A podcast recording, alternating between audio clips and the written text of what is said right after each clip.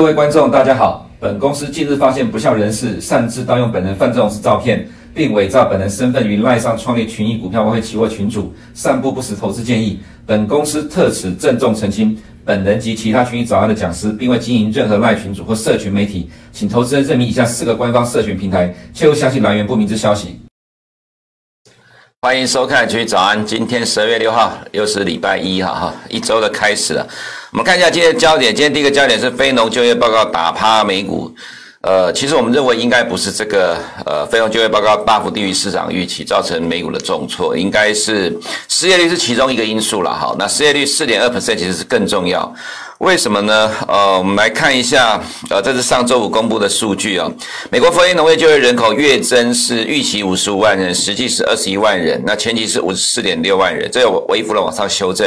那这一次的预期，呃，这一次的数据大幅的低于市场预期，在美国的解读，其实很多的券商都说这是史上最诡异的报告，因为这分两个部分，一个是从雇主，一个是从呃家庭就业端这个这个角度来看。那么从家庭就业端这个角度呢，是大概增加一百一十万人，可是，在雇主这一边来讲的话，其实是没有增加那么多，所以最终出来数据结果差距很大。其实这个其实呃应该是说了哈，在未来可能明年一月的时候要去公布数据的时候，很有可能十一月的数据会被再一次大幅度的调整了哈。所以其实不用对于呃美国就业市场是否呃看起来往下走这个状况太过于的担心，这是第一个。第二个是哈呃也是我们刚刚前面讲的重点了，就是在失业率的部分，预期是四点五，前期是四点六，实际是四点二。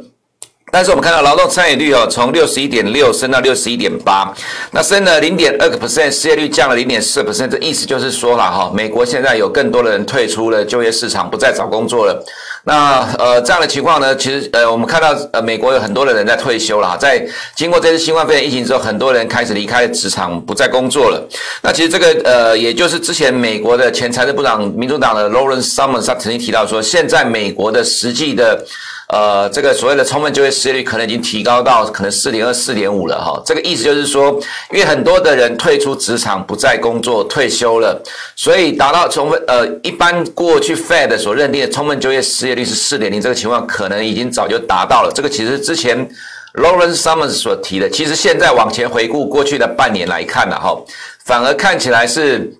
呃，这个 Lauren Summers 的看法是对的哈，这也是为什么在近期了哈，近期呃，我们看到另外一个新闻哈，就是说。呃，今呃，这个 Lawrence Summers 提到说，哈，Fed 要在明年升级四次才能够挽回公信力哦。我们觉得这比较困难的哈。那这意思是什么呢？我们常常强调，从九月开始呢，为央行低头升级之后，呃，带动了很多的已开发国家的这些央行开始转成鹰派。它其实背后所代表的意义就是说，从今年的第二季开始，四五六月呢，呃，美国通膨开始往上走高，全国通呃全球的通膨一路往上窜升的时候，很多的央行都说这个通膨上升是暂时的，但这个暂时的大概是为期半年的时间，也就是普遍都认为从二零二二年开始，通膨就往下掉了哈。那么从今年九月开始，很多央行改口了，它背后的意义就是说央行看错了，那么央行被市场打败了。其实市场普遍都认为这个通膨不会是短期的哈，但是央行一直都说这是短期的，最终到了今年下半年之后，事实证明，呃，这些央行看法都错了。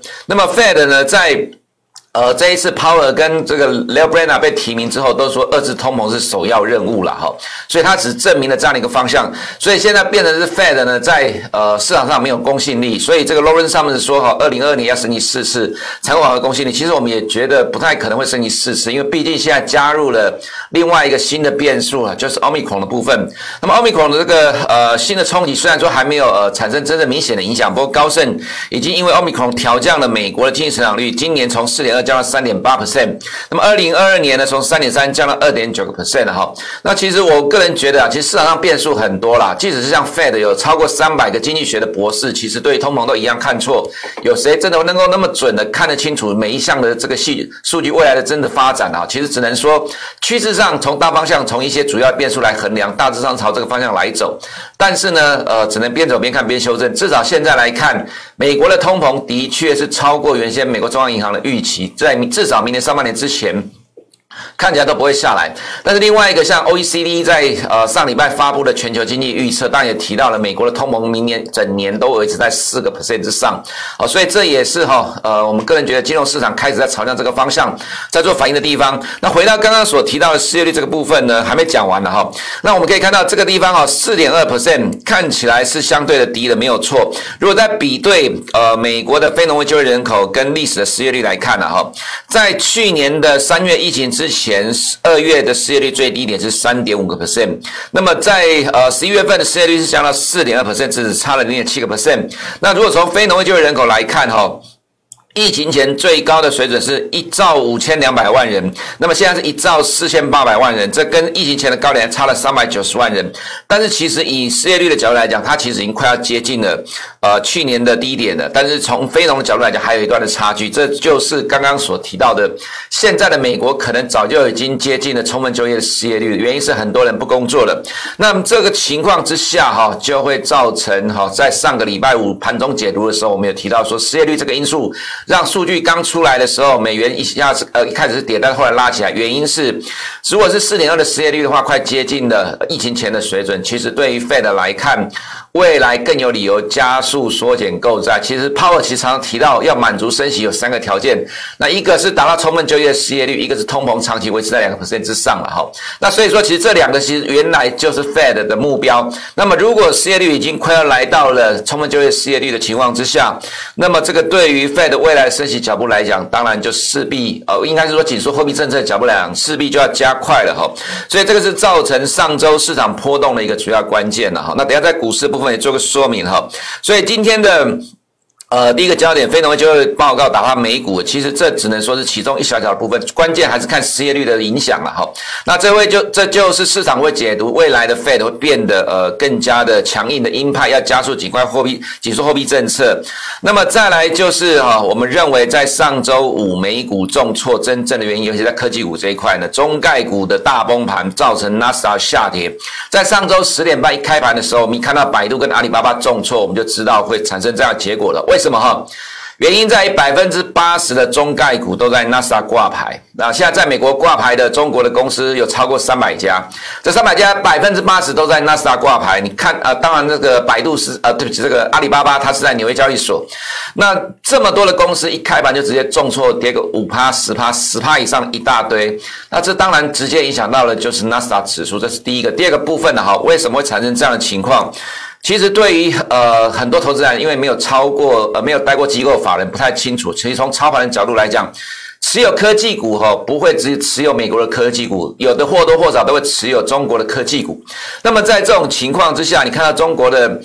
呃，这些股票在经历了这样一个大崩盘哦，而且它是一个确定的长期趋势。原因就是在上周四的呃美国时间的上周是通过了外国公司问责法，没有办法符合呃 SEC 规定的哈，在二零二三年要下市。那么有很多的中国公司不让美国的监管单位去审查它的财务报表，所以这个大致上已经朝向这个方向来走。其实这个我们早就讲了很久了哈，我们说这是港股的长期的利空，只是这个确定之后已经朝向这个方向来走，就就呃这就会让。很多持有中国科技股的公司在上周五开始大量的退场，那大量的退场的同时呢，它影响到整个 portfolio，它就会把呃整个部位呢开始降低，去呃规避短期的风险，所以在上周五就造成整个纳斯达受到影响。哦，这也是为什么在上周一开盘，我们看到百度跟阿里巴巴大跌重挫，整个中概股都重挫之后，我们的直觉的判断啊，认为纳斯达一定会跟着被拖下来哈。当然。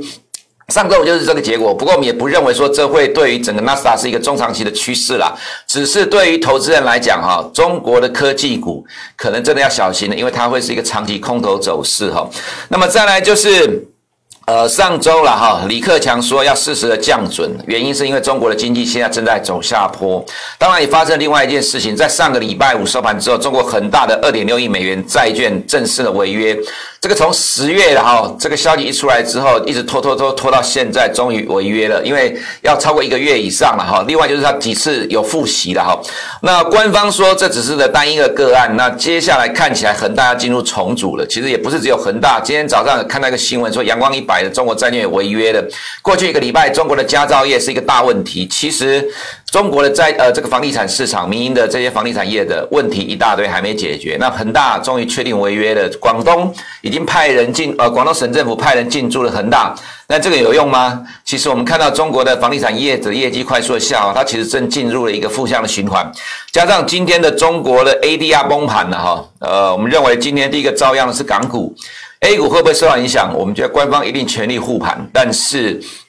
呃，可能不见得付得了呃这样的一个中期的趋势了哈。再就今天的外资一定会卖超台股啦，虽然上个礼拜费城半导体跌幅不到零点五个 percent 小跌而已啊，不过因为台积电 ADR 有跌了哈，那再加上呃纳斯达也跌，所以今天外资多多少少会卖超亚洲科技股，这当然是包含台湾的部分。不过因为哈在台湾的部分，今天有利基电上市了，会有比较效应，而且基本上了哈，大家都知道这个力晶集团哦，现在不能讲力晶集团，叫黄崇仁集团的哈，那么这个。其实这个背后对于股对于股票的通常都是非常做多的啦，所以多多少少会有蜜月的行情了哈。那蜜月行情就会对于台湾的半导体股多少会有一些比较的效应。所以今天虽然会有外资卖超台股了哈，不过我们认为台股可能会跌，但是可能跌幅并不大，相对上是抗跌的哈。那么回到图面的部分哈。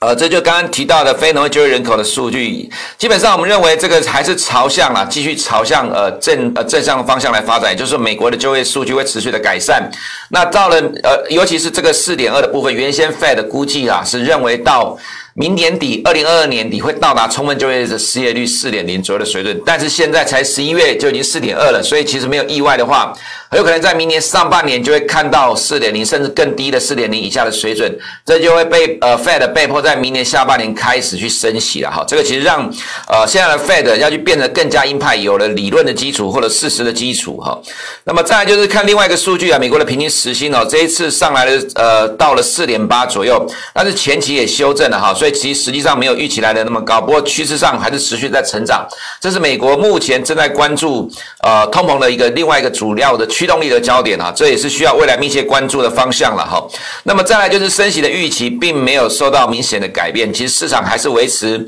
明年两次，二零二三年升级五次了。坦白讲，如果要像 Lawrence Summers 所提到明年要升级四次，二零二三年升级八次的话，我真的也觉得股市会崩盘了哈，因为。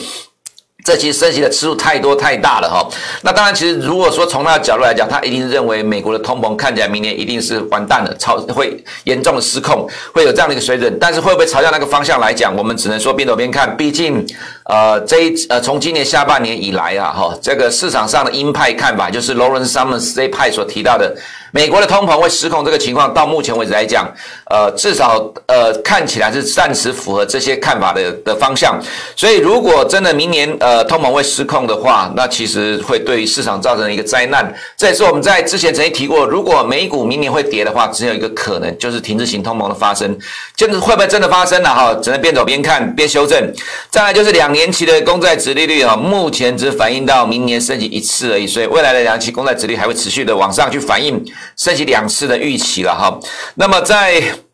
呃，另外一个方向就是看到十年公债殖利率反是跌的哈，原因就是市场现在开始在寻求避险，就会造成利差持续的扩大，这当然会让市场的悲观情绪哦在持续的升高。不过我们认为悲观呃就是呃悲观归悲观了哈，其实对于股市的角度来讲，它不会一次反映完所谓的最悲观的预期，也是边走边看边修正。所以对于呃股市的角度来讲，我们倒觉得还 OK 哈。那美元指数的话，呃，我们认为 Omicron 不会改变升值的趋势啦，这上。个礼拜这样的一个走法只是短期的震荡影响哈。回到股市的部分，那 DAX 的走势还是偏弱，虽然在两百天均线这里有多头抵抗，不过受到上周五美股的影响也跟着跌下来，这就要看了哈，在这个地方会测试多久。那么美股的话，上周五呃先跌到道琼的部分，先跌到两百天均线。那么在十二月三号相对的抗跌，就是先跌先抗跌先止跌的状况。金融股也稍微的撑脚呃撑住那呃道琼的走势了哈。整体上来看，现在看起来。三大指数就变成是轮动轮流往下修正，道琼先到两百天均线之后，现在变成是科呃科技股的补跌。那 S&P 五百这边破了五十天均线呢，在这里震荡了哈。但是我们认为这里还有一大段的空间，不至于说真的 S&P 五百跟纳斯达克要往下修正到五呃这个两百天均线。如果是这个情况的话，那就真的会是 Omicron 看起来在接下来美国大爆发才有可能会有这样的一个修正了哈，让市场担忧停滞型通膨的问题。那么再就看到造成。上周科技股的影响最主要的关键就是中国的 ADR 的部分哈，上面是纽约美龙的 ADR 指数，下面是纳斯达的金融指数了哈。那我们看到金融指数跌了跌了九点一二 percent，呃，上面的中国 ADR 呢是跌了七点九一 percent。这里面呃先看一下对 FNG Plus 的影响，就跌了三点五八。那么 FNG 跌幅比较小了，只有跌了大一点三九 percent 哈。那么在我们看到几个主要成成分呃成分股，比如说阿里巴巴跌了八点二三 percent，百百度跌了七点七个 percent，网易呢跌了六点九 percent，京东跌了七点七 percent。其实你有兴趣，你去找一下纳斯啊纳斯达一百里面有多少档中概股，其实也不算少了哈。所以为什么纳斯达一百会跌？你不要以为美国的这些科技股指数只有美国的公司没有，因为中国的公司蛮多的，所以纳斯达一百跟纳斯达指数里面都有这些中概股的成分在里面，所以他们跌一定会造成美国科技股上周五的重挫了哈。所以上周。呃，这个中国的 ADR 重挫，其实是纳斯达下跌的主因之一了哈。再我们看 Apple 的走势，才跌一点一七 percent。如果说从呃纯粹就线论线的角度来讲，我们觉得相较于上周五的整个市场科技股走势来看，Apple 还是抗跌的，所以我们倒觉得其实是还 OK 哈。Microsoft 就跌了两个 percent，跌的比较重一点。不过其他的部分，NVIDIA。因为 ARM 的利空了哈，连续两呃，因为应该说第一天出来的时候其实没有什么跌，但是第二天跌的比较重，我们觉得是跟着市场在反应啊，这只能说是随市场在修正调整。那 Tesla 的话，因为 Elon Musk 持续的卖出持股，引发了股价大跌。我看起来我们觉得还是在区间的震荡的走势，也受到市场的影响哈。所以整体的角度来看哈，纳斯达一百上周跌了一点七十 percent，因为这里面有很多的中概股，像呃百度、阿里巴巴、京东都是里面的成分股哈。那再碰到五天均线稍微的缩脚。呃主要就是中国 ADR 的大跌牵动了整体科技股的卖压，但是就业数据也成了下跌理由，就是四点二的失业率造成市场担忧啦，Fed 被迫强硬的升息，但是可能经济看起来没有很好情况之下，造成市场的回档哈。那 SAX 的话只跌了零点一六 percent，因为马贝尔大涨了哈。当然，另外其他的费半的成分股也没有跌那么多，所以最强势的还是 SARS。我们认为其实接下来也是一样，会是 SARS 最强的走势哈。那尤其是费半里面你的设备股的走势也是相对的强势了。这对于未来 SARS 在抗跌之后继续往上走都是有正面的帮助了哈。那外资在新市场动态，呃，虽然上周五在呃韩国、台湾都是买超，不过今天应该都变卖超了哈。上周我们韩国买很多，那主要是因为出口数据好的关系，不过本周应该就是先调节的。呃，我们看一下港股的部分哈。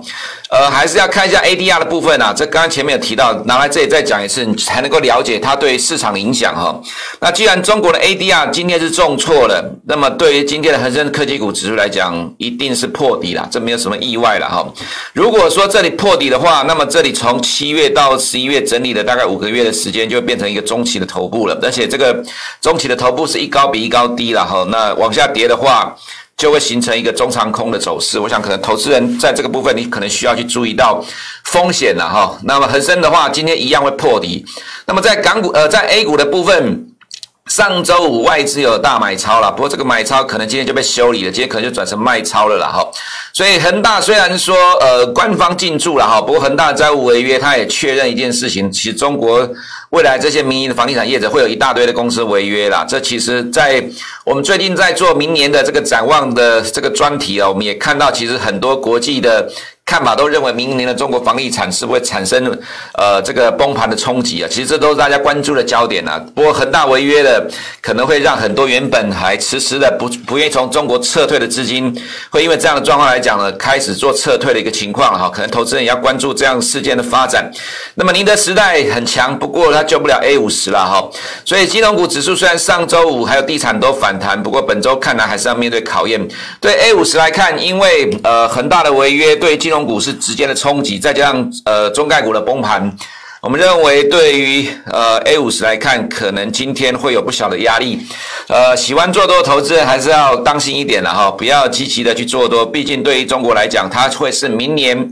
呃很多机构投资人所认为会发生风险的一个市场啊。虽然说呃它因为今年都没有涨，所以如果要从相对的角度来讲，它很低。可能很多人都期待明年的幅度涨幅会很大，不过明年的风险也都是在中国比较多，这可能是投资人需要去高度关注的部分。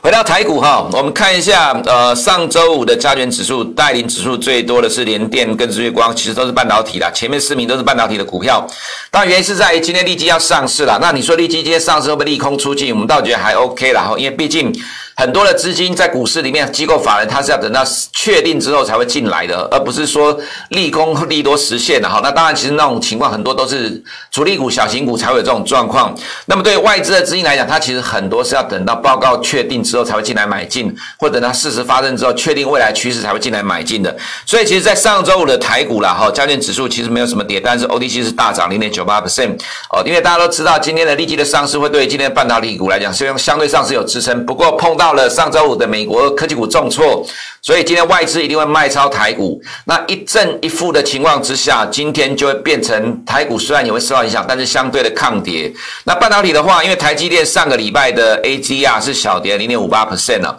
那今天多多少少会影响到台积电，也就是影响到加权指数的部分。所以呃，加权指数在多空的交战之下，我们觉得会相对的抗跌，比亚洲市场来比较的话，相对抗跌，但是会表现在 OTC 里面是比较强的哈。另外就金融股的部分啊，我们也看到上周五的走势啊，当然这其实开始慢慢逐渐走强了，原因是碰到二十天均线开始缩脚往上走了。我们还是认为金融股有机会成为未来的护盘的工具，因为毕竟今年要结束了，就明年第一季就开始市场关注的焦点变成殖利率的部分。今年不管金融科技全部都大赚的情况之下。